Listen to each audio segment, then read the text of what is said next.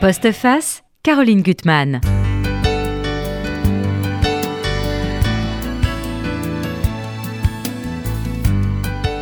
Courir, courir sans cesse, sans trop savoir pourquoi ni vers où on se dirige, jusqu'à ce que la lassitude vous saisisse et vous emprisonne. Pas facile de sortir de cet état léthargique, quasi mortifère.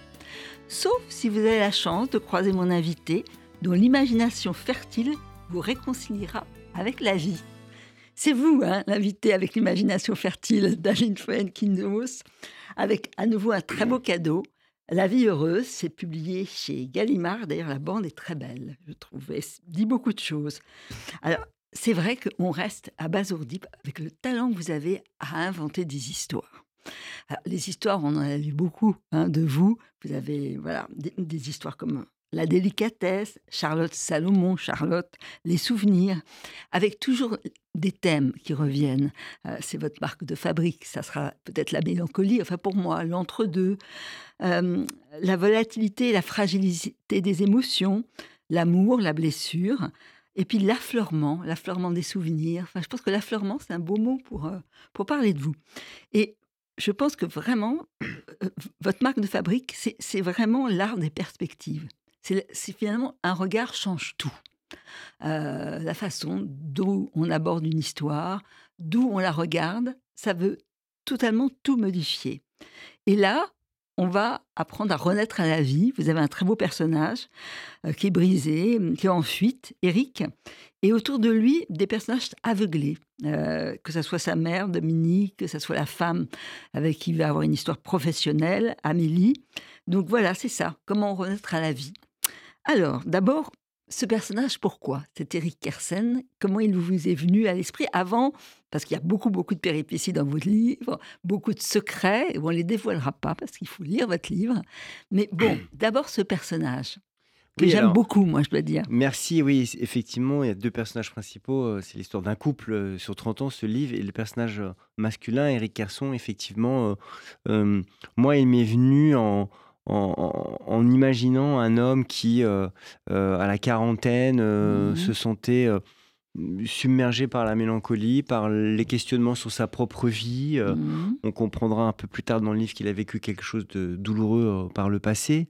Mais ce roman questionne les bifurcations, les changements de vie, l'idée mmh de se réinventer en, voilà, pour pouvoir peut-être aller chercher le bonheur ou aller aller vers l'essentiel de ce qui nous paraît important.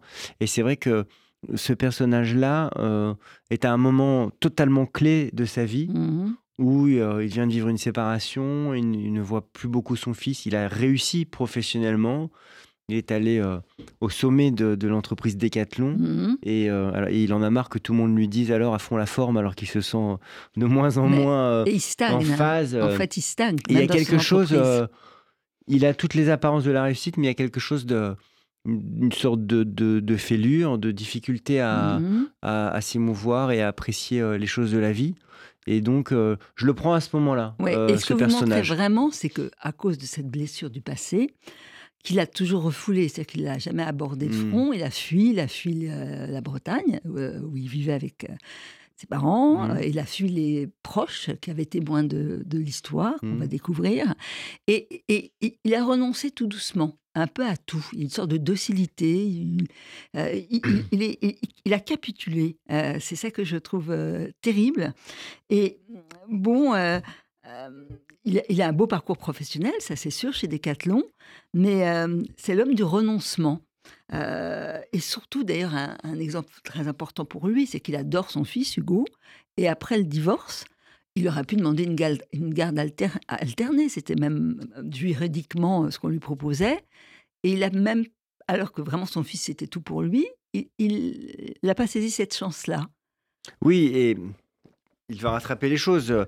plus tard dans le livre, euh, grâce à certaines mmh. circonstances. Mmh. Mais pas oui, facile. il y a certains moments dans la vie où on est. Euh, on peut euh, plus.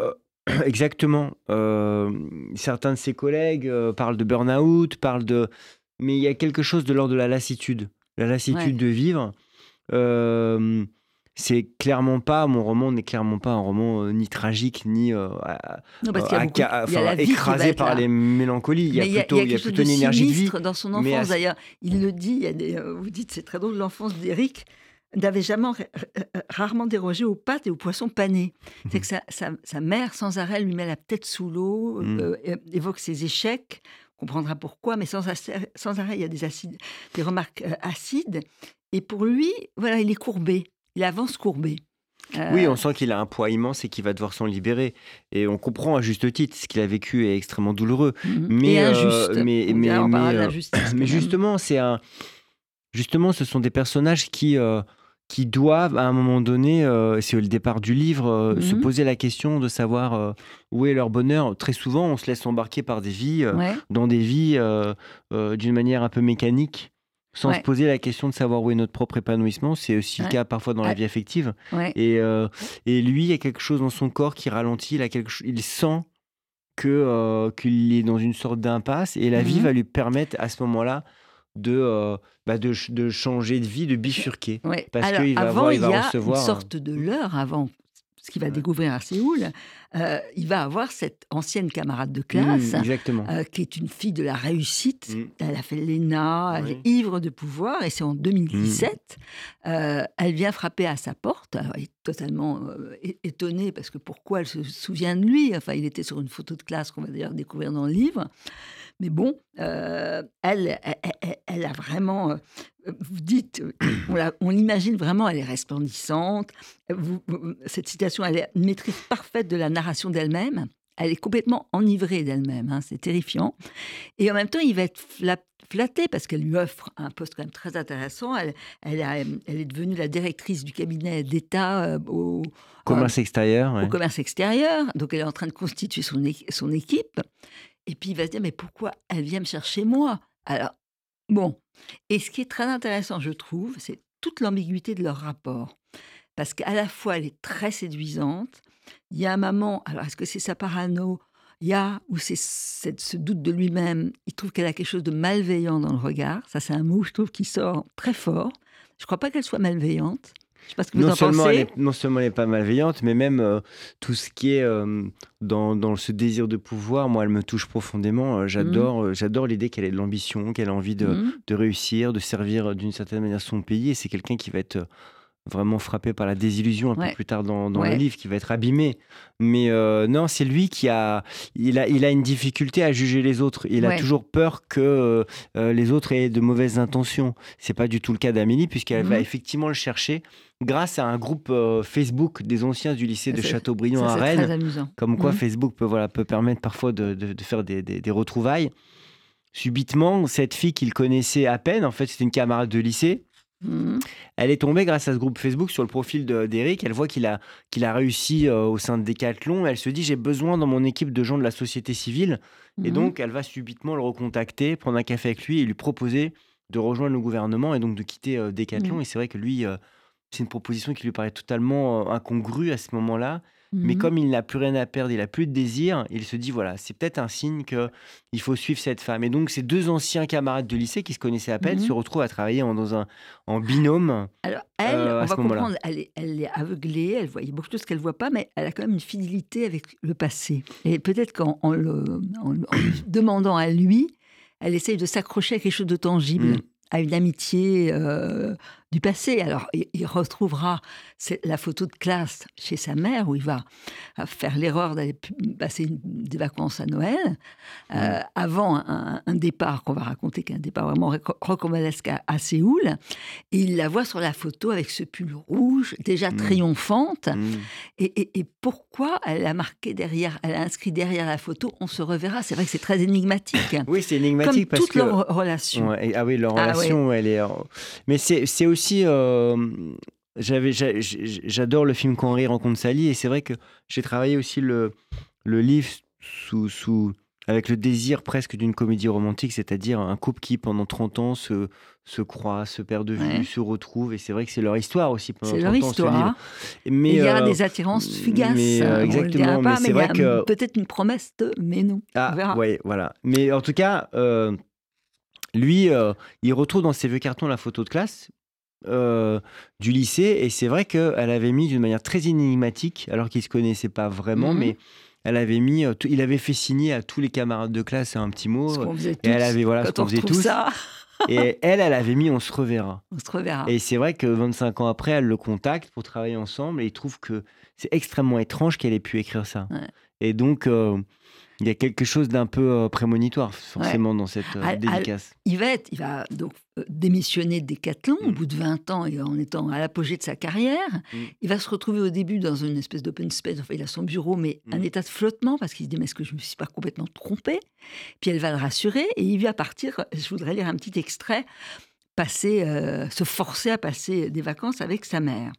Et il va claquer la porte. Euh, une fois sorti, Eric éprouva un immense soulagement. Pourquoi s'était-il infligé cette visite en tête à tête avec sa mère? Voilà des années qu'il aurait dû cesser de la voir. Il s'était libéré avec fracas de cette relation malsaine. Par un enchaînement émotionnel qu'il ne chercha pas à analyser, il voulut partir parler à son fils. Il devait être plus ou moins midi en Martinique. Ici, la nuit venait de tomber comme subitement. Il composa le numéro alors qu'il arrivait devant la guerre, gare. Isabelle décrocha. Louis c'était un bon réveillon.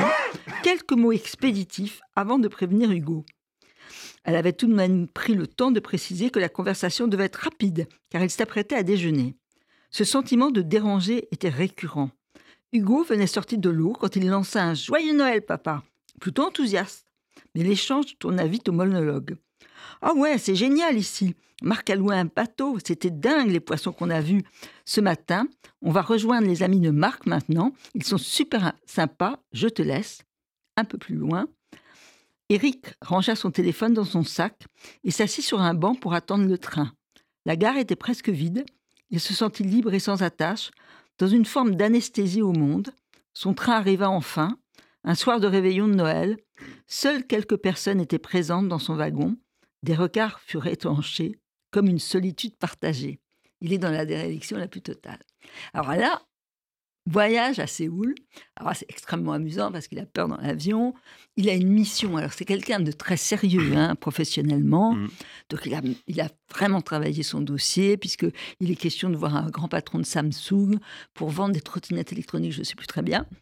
Et donc il doit euh, tenir ça parce que c'est une énorme affaire pour Amélie qui lui accorde sa confiance avec cette première affaire. Il faut vraiment remporter l'affaire. Et on voit, et vous le montrez très bien, les faux sourires, l'enthousiasme forcé, parce que professionnellement, il faut être dur et joyeux. Donc il le voit tout ça, hein, euh, il n'est pas complètement, complètement dupe. Et puis, il y a un premier signe quand même, quand il va rencontrer le patron de Samsung, il va s'évanouir. Oui, il fait un malaise au moment vraiment euh, décisif, Ouais. puisqu'effectivement, c'est un enjeu très important. Elle, elle prépare la visite euh, potentielle euh, du président ou du secrétariat d'État au commerce extérieur. C'est vrai que c'est des enjeux commerciaux. C'était pour moi très important euh, de décrire d'une manière très concrète les deux, les deux aspects professionnels euh, de la vie de mes Mhm. personnages.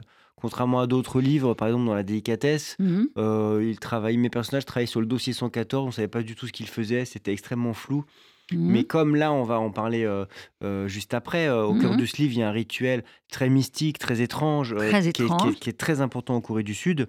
J'avais j'avais besoin de contrecarrer avec, avec un cadre Et- extrêmement concret. Et c'est vrai que je concret, raconte, mais il y a une étrangeté réunions. là, ouais. quand même dans leur rapport parce que Mm.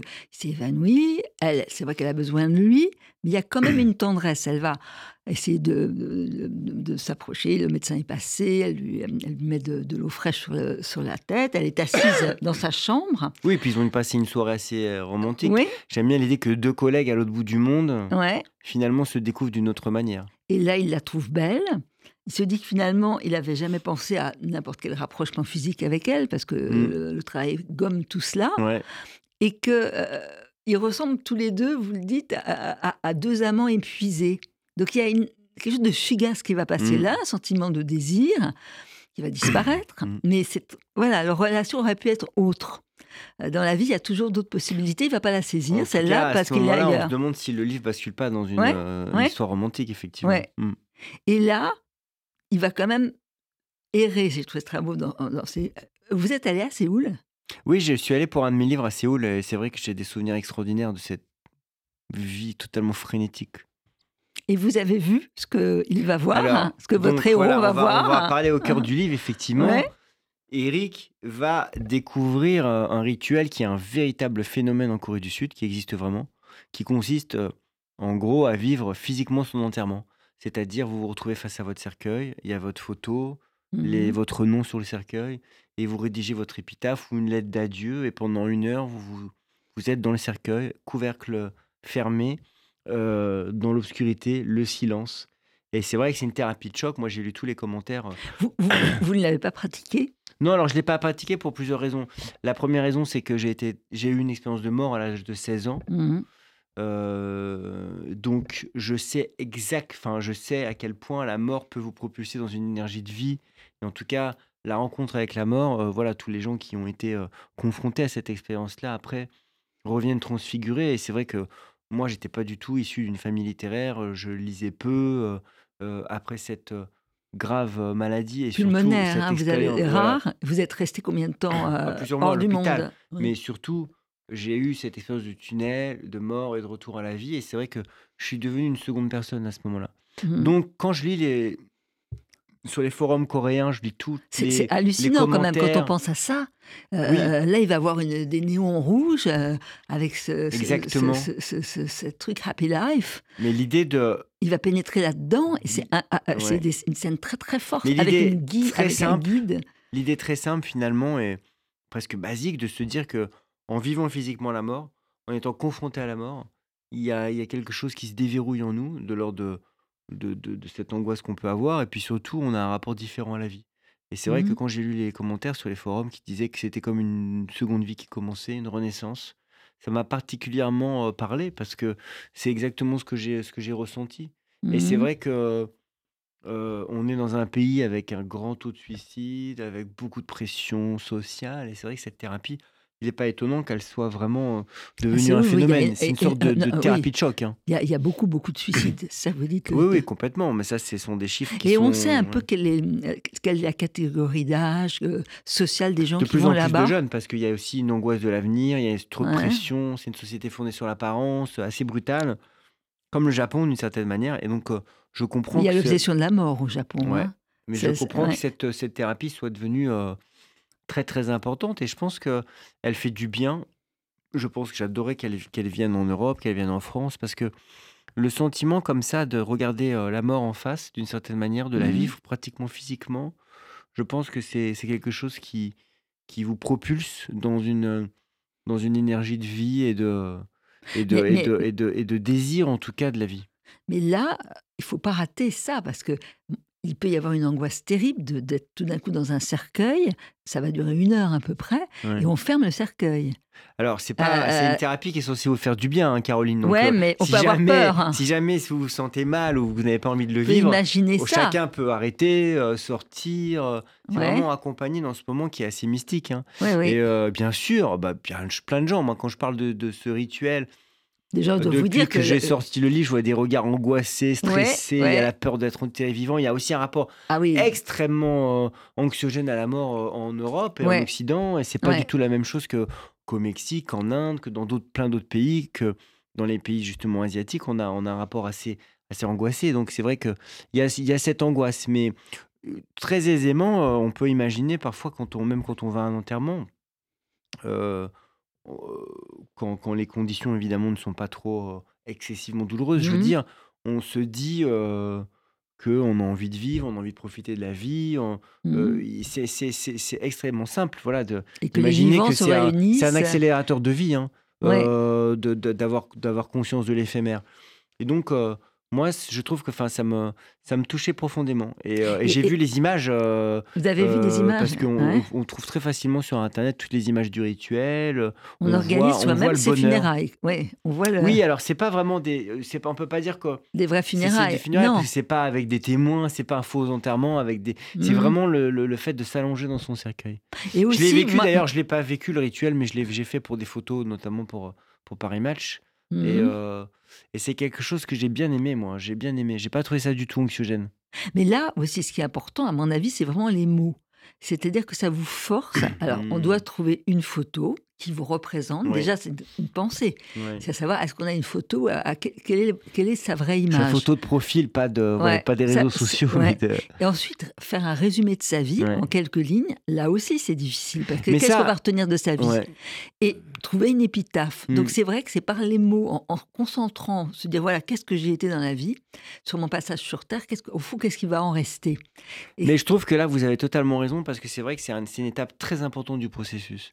Et c'est vrai que quiconque prendrait le temps, sans faire le rituel, de se dire euh, qu'est-ce que j'ai, qu'est-ce que j'aimerais retenir de ma vie, si j'écrivais Mhm. quelques lignes sur ma vie, qu'est-ce que j'ai fait, qu'est-ce que j'ai réussi, qu'est-ce que j'ai raté, qu'est-ce qui est important? Mm. Peut-être choisir une phrase qui vous représente. Et euh, être face à, à ce, ce- ce- ce- cette synthèse un peu Mhm. étrange, je trouve que ça peut faire du bien. Mais c'est parce qu'on a fait ce cheminement-là Mm. que après le côté mystique d'être dans le cercueil peut Mm. marcher, à mon avis. Ouais, C'est ouais, vraiment ouais, nécessaire d'avoir fait ça. juste. Parce que tout d'un coup, on n'est pas pris de doute, mais on Mm. essaie de, fo- de- de plonger en soi-même pour voir ce qu'on ressort de ça. Et, et- et d'ailleurs, c'est ces, c'est ces mots qui vont lui permettre de, de sortir ce qu'il a en- en- de- hors- euh, ce qu'il avait en lui, qu'il Ouais. avait toujours le drame qu'il avait toujours caché, qu'il n'avait jamais pu dire. Et c'est parce qu'il a réfléchi à la phrase qu'il allait mettre sur son épitaphe, pensé à son fils Hugo, qu'est-ce qu'il euh, voilà, qu'est-ce qu'il en retiendrait que euh, il a il a il, il en est sorti. Vous dites qu'on a un sentiment de plénitude. Les Mm. gens écrivent ça qu'on a un sentiment de plénitude. Oui, de seconde vie qui démarre, de renaissance. euh, Voilà, et c'est vrai que euh, lui, à partir de ce moment-là, il va euh, radicalement changer de vie. Mhm. Et c'est vrai que ça va être un électrochoc qui va rés- résoudre beaucoup de problèmes Ouais. du passé et il va partir dans une nouvelle énergie. Ouais. Euh, il, il va quitter son, son emploi, il va plus voir Amélie pendant quelques années. C'est vrai que c'est un livre qui parle beaucoup aussi de, de, de la ré- réinvention de soi Ouais. et beaucoup tous les personnages changent de vie à un moment donné dans Ouais. mon livre. Ouais. Et ça, c'est extrêmement contemporain. Moi, je sais que mes parents ont fait toute leur carrière dans les mêmes sociétés. Là, on voit à quel point euh, les gens veulent se réinventer, changent de vie plusieurs fois. Ouais. Et il y a aussi, euh, par exemple, quand il y a eu le- la période du Covid, quand on est en fragilité, quand on est en Mhm. angoisse, Mhm. quand on est en peur de la mort, d'une certaine manière Mhm. aussi, c'est vrai qu'il y a ce désir d'aller interroger ce qui est important ou pas pour nous et peut-être de prendre des décisions. À l'époque du Covid, aux- États-Unis notamment, il y a eu des dizaines de millions de démissions. C'était Ouais. vraiment un phénomène qu'on a appelé le quit my job. C'est vrai Ouais. que les gens ont changé de vie. Donc, quand on est euh, quand on est en, dans, Et des, en dans France, des moments beaucoup qui sont extrêmes, à la campagne, vivre, changer de complètement de gens, vie. parce que c'était lié à la peur. Ouais. À la peur. Il y a eu beaucoup de morts. Il y a eu beaucoup de morts pendant le Covid. Ça a été extrêmement anxiogène. Et ça a propulsé les gens dans un, non seulement dans un désir de changer, mais de, de, de se dire voilà, la, la vie est courte. Qu'est-ce qui est Mhm. important Qu'est-ce qui n'est pas important Comment je vais vivre maintenant? Et c'est vrai que euh, ce rituel-là fait que ça, majoritairement, les gens changent de vie après. Ah, Je voudrais vous faire écouter une chanson Ah oui. de quelqu'un que j'aime beaucoup et je trouve qu'il illustre parfaitement notre histoire parce que euh, c'est une chanson qu'on a retrouvée après, posthume, euh, et que moi j'aime beaucoup. Alors je sais qu'il y a des puristes, c'est Michel Berger, euh, qui aime moins ce- cette chanson, mais je l'aime beaucoup. Vous allez voir si vous la, vous la connaissez probablement. On va voir.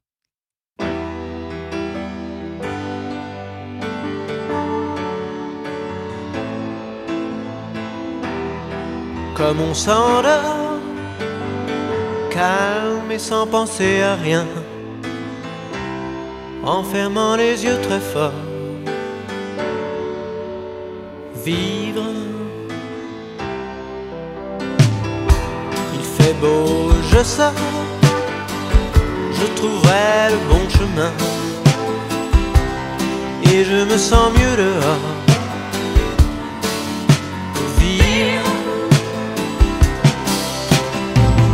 Les fleurs et les animaux sont tous un peu de ma famille. Rien. Vivre. Torrent, ruisseau. Faites, faites, faites couler l'eau. Regardez comme on est beau. On va vivre. plante, plante, grimper.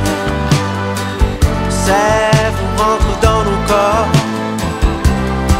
Venez danser sur la mort. vivre. Soleil, terre, forêt, les plaines, entrer dans le sang de nos veines. Nous devons devenir forts, nous devons vivre.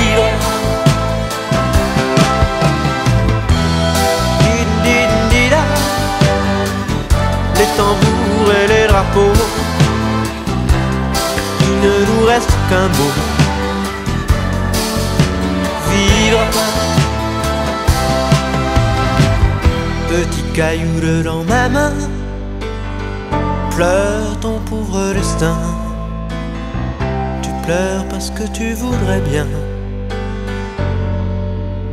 vivre. Dieu, Dieu, nous relevons votre défi et nous lançons notre cri. Vivre. planètes inhabitées, grand caillou de l'univers. Écoutez la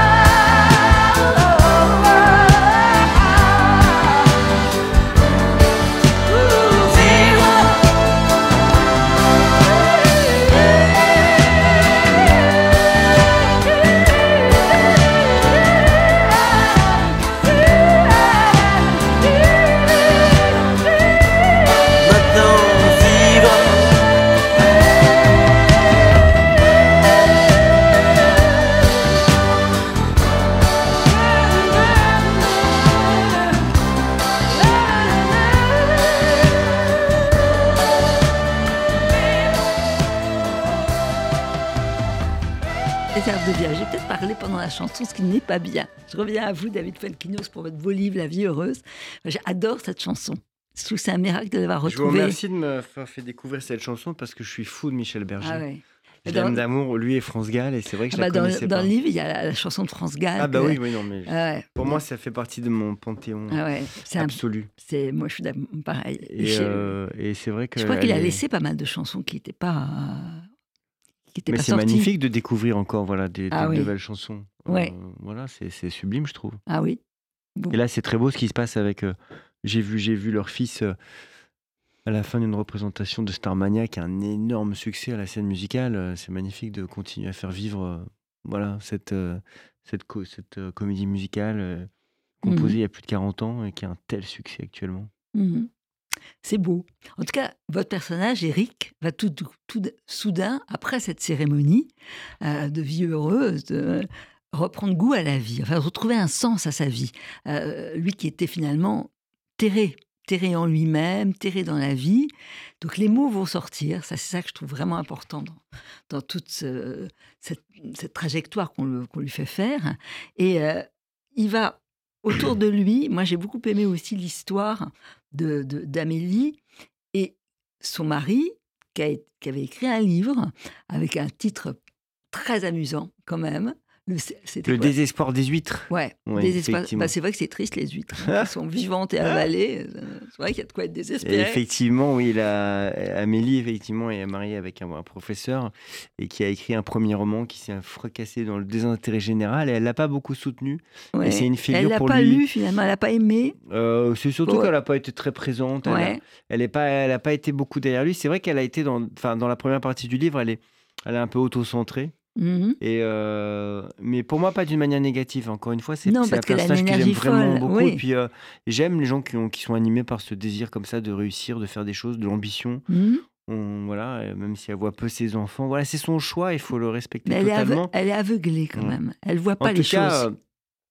Oui, mais je pense que ça peut être euh, le pouvoir. tous- Le pouvoir peut être. oui, euh, c'est ça. J'avais lu un livre euh, qui m'a inspiré, c'est un livre de Georges-Marc Benamou sur Comédie humaine, qui s'appelait Comédie humaine, sur son passage chez Sarkozy à la culture. Et très vite, on peut être comme ça, euh, voilà, Ouais. animé par le désir de vouloir se rapprocher du pouvoir. Et, mais elle me touche profondément parce que c'est vrai qu'elle va, elle va, elle, elle va d'abord être extrêmement brutalisée euh, par, par, suite à un remaniement, Mhm. et puis euh, elle va être dans la désillusion, et puis elle va se réinventer elle aussi. Elle va se Elle va réinventer. trouver une forme de- d'aussi de revanche par rapport à son passé. Ouais. Et je trouve qu'elle va vraiment trouver une place. euh, Et Elle tout va comme trouver son, ce- elle tout va comme trouver son, sa place sur son la photo. mari, qui pouvait être finalement se dire que c'était fini, sa, sa carrière d'écrivain, il n'avait aucune chance. mm, Et finalement, il a du talent, il en écrira un second. Oui. Donc les personnages peuvent qui renaître. va pas marcher non plus, mais en oui, tout mais cas. c'est pas euh, grave. Non, mais en tout cas, ce qui est important, c'est qu'elle va être beaucoup plus bienveillante. Ouais, Elle va le soutenir et puis elle va être, euh, elle va être émue. Même ouais. si le livre va pas marcher, il va faire une dédicace dans une librairie, il y aura un peu de monde. Et, euh, Et il est heureux surtout. Oui. Ouais. Ouais.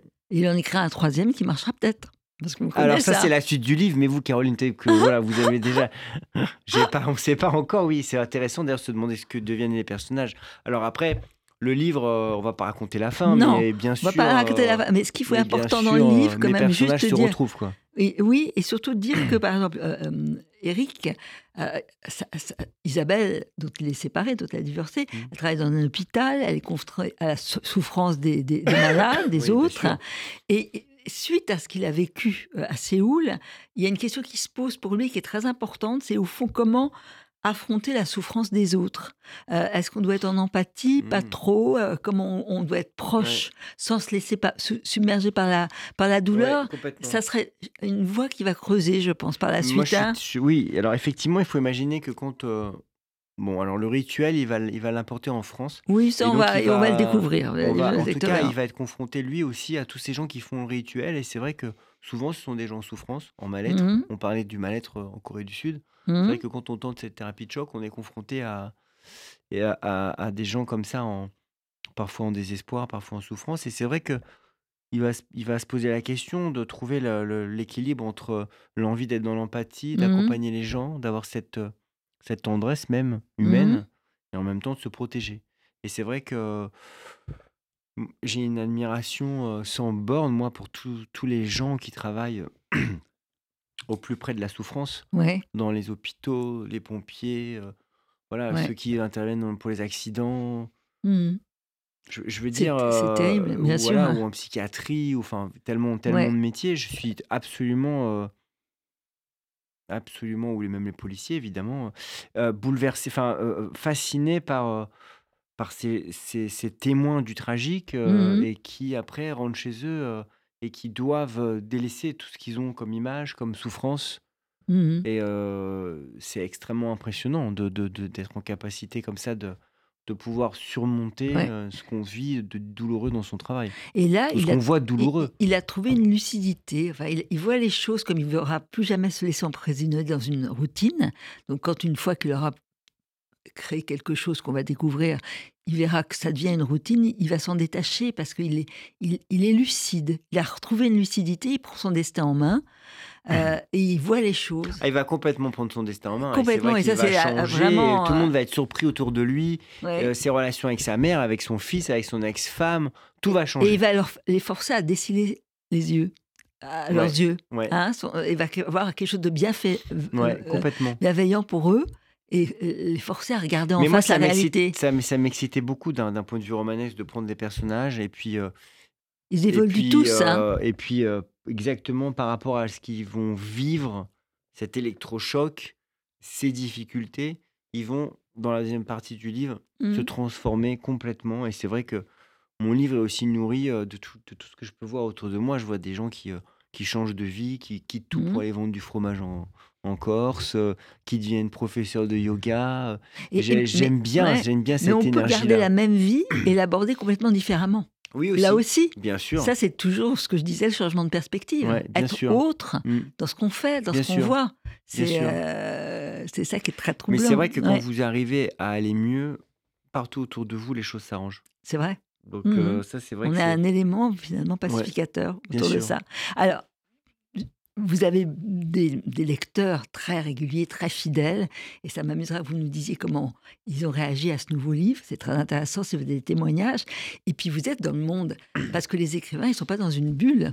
Il y a Mm. une chaîne euh, entre les écrivains qui Mm. se lisent, qui s'apprécient. Alors pas tous, hein, Ouais. il n'y a pas d'amour par- partout, Ça, c'est certain. mais il y a des jalousies, Ouais, beaucoup. on est d'accord. Mais il y a quand même des amitiés. Ouais, Et là, sûr. il y a une petite surprise Ah. euh, qui a été con- concoctée par Sandrine Sandrine Seban, Ok. qui a reçu quelqu'un Mhm. hier, que moi je recevrai dans un mois. Ah bah super. Voilà.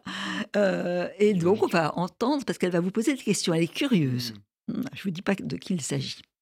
Tatiana Droné, message et David Falkinos. Alors David, comment fais-tu pour écrire? Je t'ai déjà vu le faire. Comment fais-tu pour écrire et travailler dans des cafés et des trains? Je t'admire. Moi, j'ai besoin d'un cloître de silence. Par contre, la méthode de travail n'est jamais la même parce que les livres sont toujours très différents chez moi. Eh oui, Vous connaissez des romanciers qui font un peu la même chose et c'est leur marque de fabrique. voilà. Bah, j'ai reconnu Tatiana que j'adore. Qui est vraiment Ah, vous êtes connu comment? extrêmement. On se connaît depuis très longtemps. On a, on a, on a, on a publié euh, nos livres en même temps, je pense les premiers livres. Et il y a quelque chose aussi qui nous a reliés, c'est que pratiquement au même moment, alors qu'on était des auteurs très confidentiels, on a eu tous les deux, on a été confrontés à un Mhm. succès. euh, elle pour, euh, elle s'appelait Sarah, Sarah. et moi la Mhm. délicatesse à peu près au même moment. on a été très euh, à la fois émerveillés et surpris. Et en plus, moi, elle m'avait envoyé, elle s'appelait Sarah avant même que le livre sorte. Et je me souviens que je l'avais appelée à minuit. Je venais de finir le livre, j'étais bouleversé. Ah, Moi aussi, j'avais été avais J'avais suivi euh, un peu la. voilà. ouais, Je dit ce que tu as écrit là, Tatiana, c'est extraordinaire. Ouais. Et après, bon, j'étais tellement heureux. Et puis, c'est vrai que elle dit, euh, là, je vais lire son nouveau livre sur, sur Marilyn. C'est vrai que elle, elle, elle, elle dit qu'elle. euh, Je me sens dans cette même famille, on se renouvelle, on change. C'est vrai qu'après la délicatesse, j'ai écrit Charlotte, et puis après, j'ai écrit Mhm. Comédie, le mystère Pic, puis j'alterne. Et c'est vrai que j'aime bien, moi, les écrivains qui se réinventent. et, euh, j'ai beaucoup de tendresse. Mais C'est vrai qu'elle euh, aussi, pour- hein, pour Tatiana. l'invente des, des, des Alors oui, il faut que je réponde à ces questions. Ah, Alors, j'ai quelle- ah, jamais écrit dans sa les question cafés, ça c'est pas vrai. Ah, D'où elle sort euh, ça Bah, parce que j'ai, elle on a Hmm. souvent, on a peut-être fait des salons ensemble, et donc elle m'a vu dans des trains, et c'est vrai que j'adore écrire dans les trains, et donc euh, je peux euh, accepter parfois des invitations euh, en Suisse ou dans le sud de la France juste pour avoir euh, quelques heures de train. Bah, Là Et, aussi, il faut réussir à s'abstraire, parce qu'il y a oui, du bruit mais dans un train. Les Elle, enfants. a- et- elle a très bien dit, il y a deux types d'écrivains. Ceux Ouais. qui ont besoin d'un, d'un espace, euh, euh, voilà, leur bureau, leur bulle. Moi, je me suis souvent senti très inspiré par le, par le déracinement, l'ailleurs. J'adore écrire dans les trains, dans les hôtels, quand, quand je voyage euh, pour mes livres. Donc, euh, alors que chez moi, je, je trouve que c'est animé par toutes les contraintes du quotidien, euh, le ménage, la- les courses, les enfants, la vie, Ouais. euh, voilà, la vie quotidienne. Ouais. Et voilà. Donc Vous après, avez besoin d'un ailleurs pour ouais. retrouver de l'inspiration. mais peut-être que je vais aller écrire chez Tatiana, ça a l'air sympa, quoi. Ah oui, bah, je pense qu'il y a pas mal de lieux. Et là, vous allez vous croiser dans des salons? Comment ça va se passer? Comment, Alors, euh, Et vos rapports à, à- à- à vos lecteurs, c'est certainement Oui. différent. Alors De moi, ceux je de Tatiana, on posera la question à Tatiana ouais, quand je elle viendra. assez peu actuellement parce que bah, je, je vis avec ma fille et je la, je la laisse assez peu, mais je fais beaucoup de dédicaces quand même à Paris. Mhm. Euh, là, je vais juste aller au Salon du Livre de Genève. Euh, c'est extraordinaire. Moi, je vis quelque chose de très très fort en ce moment, c'est-à-dire que il y a à peu près euh, un ou deux ans, euh, il y a un de mes livres qui s'appelle Vers la beauté, qui est actuellement mon livre le plus lu, plus que Charlotte, plus que la délicatesse, Ouais, qui devient beau. un véritable phénomène, notamment pour les jeunes, grâce beau. à TikTok. Moi, je suis Mhm. pas sur TikTok, j'ai juste un vieux Facebook, mais, euh, C'est sur mais, TikTok que ça euh, émerge. Ah, c'est oui, il y a plusieurs jeunes qui ont commencé à parler de ce livre il y a deux ans, notamment des jeunes filles. Et là, c'est totalement surréel. euh, sur mes dernières dédicaces, effectivement, j'ai énormément, énormément de, de jeunes. Donc ça, ça me touche. Et puis j'avais Ah, eu le concours des lycéens aussi pour Charlotte. Donc Ouais. le livre beaucoup étudié à l'école. Mon livre précédent, numéro 2, c'était sur le casting d'Harry Potter. Donc c'est euh, bouleversant, moi je trouve, de, de, de, de pouvoir alterner des moments où effectivement on est dans l'écriture, la solitude, et puis d'autres moments où euh, on rencontre les lecteurs. Donc vous avez Là, des le lecteurs livre, maintenant euh, très, très différents. Ouais, bien sûr, tout, bien sûr. Et là, le livre me rend très heureux parce que j'ai écrit encore un livre très différent. La vie heureuse, c'est un, un- nouveau type de livre et c'est vrai que Mhm. Le livre a un accueil assez extraordinaire. hein. Pour il vous. Ah ouais, oui. Bah, c'est un livre très fort Ouais, qui ouvre marche, de nouvelles euh, portes. Enfin, C'est assez, c'est assez beau. Et ce qui même. doit être Mm. amusant aussi, c'est quand même d'entendre les, les- les retours de vos lecteurs. Je pense que est-ce que est-ce qu'ils vous disent ah bah celui-là euh, Ah oui, oui, bien ouais. sûr. Ça, j'ai plein, comme j'ai écrit, j'ai écrit 19 romans, il y a certaines personnes qui me disent ah ben, j'ai moins aimé Deux Sœurs, j'ai moins aimé La famille Martin, j'ai préféré Vers la beauté. Ce qui me touche, c'est que C'est qu'on a même une si communauté un- autour de oui, soi. mais même s'il y a un livre, quand on suit un auteur, il y a une fidélité qui est très forte, qui est très belle. Et c'est vrai que même si on aime un peu moins un livre, on va quand même lire le, le prochain Bien pour sûr. savoir ce que l'auteur a fait. Mais, euh, mais La vie heureuse, c'est peut-être hmm, peut-être un des, un des livres qui a démarré le mieux, au-delà en termes de vente, en termes de critique et en Mhm. termes de réception. C'est vrai que Euh, je suis très heureux aussi que les gens aient pu comprendre assez rapidement que c'était pas un livre anxiogène, même si je parlais d'un Non, rituel pas de du mort. tout. Au C'est un livre contraire. de vie, c'est un livre C'est un de, livre de de- vie. de- de- voilà, de- d'amusement aussi entre ce couple-là. Mhm. Et euh, ça, c'était important pour moi. J'avais Ça- un peu peur que les gens se disent, oh là là, c'est quoi cette histoire de, Ah, ah, de- de rituel ah, d'enterrement? Alors la vie, il faut pas oublier que vous avez une question à poser. Alors je ne sais pas trop à qui. Ah oui, alors Ah, vous on m'a dit poser que une question. Sandrine m'a dit que Oui. demain, vous aviez la chance incroyable de, de recevoir Joël Dicker. Il faut savoir que Joël Dicker, pour moi, c'est un génie absolu. Euh, je, c'est peut-être le seul auteur dont je lis les livres immédiatement dès leur sortie. Là, il m'a fait le cadeau de m'envoyer, parce qu'il sait que je suis fan de lui, son, euh, son, son, son dernier roman, euh, Un animal sauvage, que je vous conseille vraiment, vraiment de lire, parce que je trouve qu'il on garde, il garde son univers très Mhm. fort, très particulier, euh, et en même temps, il se renouvelle. Et ça, ça me, je le trouve très impressionnant, Joël. Et c'est vrai que parfois, on est impressionné aussi par des écrivains qui sont tellement éloignés de vous. Je ne sais pas comment Mhm. il fait, je ne sais pas sa structure mentale. Il dit qu'il n'a pas de plan. Il me fascine et puis c'est quelqu'un. euh, Enfin, je lis ses livres du début à la fin. Je ne les lâche pas. Alors ma question elle est très simple. Puisque Joël, tu viens de sortir un nouveau livre et que je l'ai déjà lu, dis-moi que tu as déjà commencé un prochain livre ou en tout cas que tu as une idée. En tout cas, voilà, mon livre euh, La vie heureuse marchait très bien jusqu'à présent, mais maintenant que Joël Dicker arrive, ça va être le raz-de-marée. Oh non, vous allez faire Mais, le euh, raz-de-marée, côte mais à côte. je suis, euh, je suis très heureux d'être, d'être aussi son, son ami et d'échanger avec lui. Voilà. C'est bien. Mm. C'est vrai que c'est important l'amitié. Ouais. euh, dans un monde difficile quand même, euh, celui du livre, de l'écriture. Donc d'arriver à transcender ça et d'aller vers l'autre, mais ça c'est le livre, ce que le livre permet. Oui, En tout cas, il faut découvrir votre livre, il faut lire. merci Il y a beaucoup de secrets que je n'ai Ouais. pas dévoilés, qu'on n'a pas dévoilés. Et puis Oui, c'est vous des, personnages très forts, Mm. que je trouve très émouvants. Euh, moi, j'aime beaucoup Eric, entre autres, et aussi Amélie, et puis euh, autour d'eux. Enfin voilà, Euh, c'est qu'on peut changer. On peut changer. La vie est là. Donc la vie heureuse, c'est chez Gallimard. Je ne sais pas qui a trouvé cette bande que je- d'ombre, parce qu'à un moment Oui, il voilà, est c'est l'ombre pour de ça que le lui-même. livre a du succès, c'est pour le bon dos. hein. Ouais, c'est peut-être ça. On va dire ça. Merci encore, David. Merci, Et j'attends le prochain.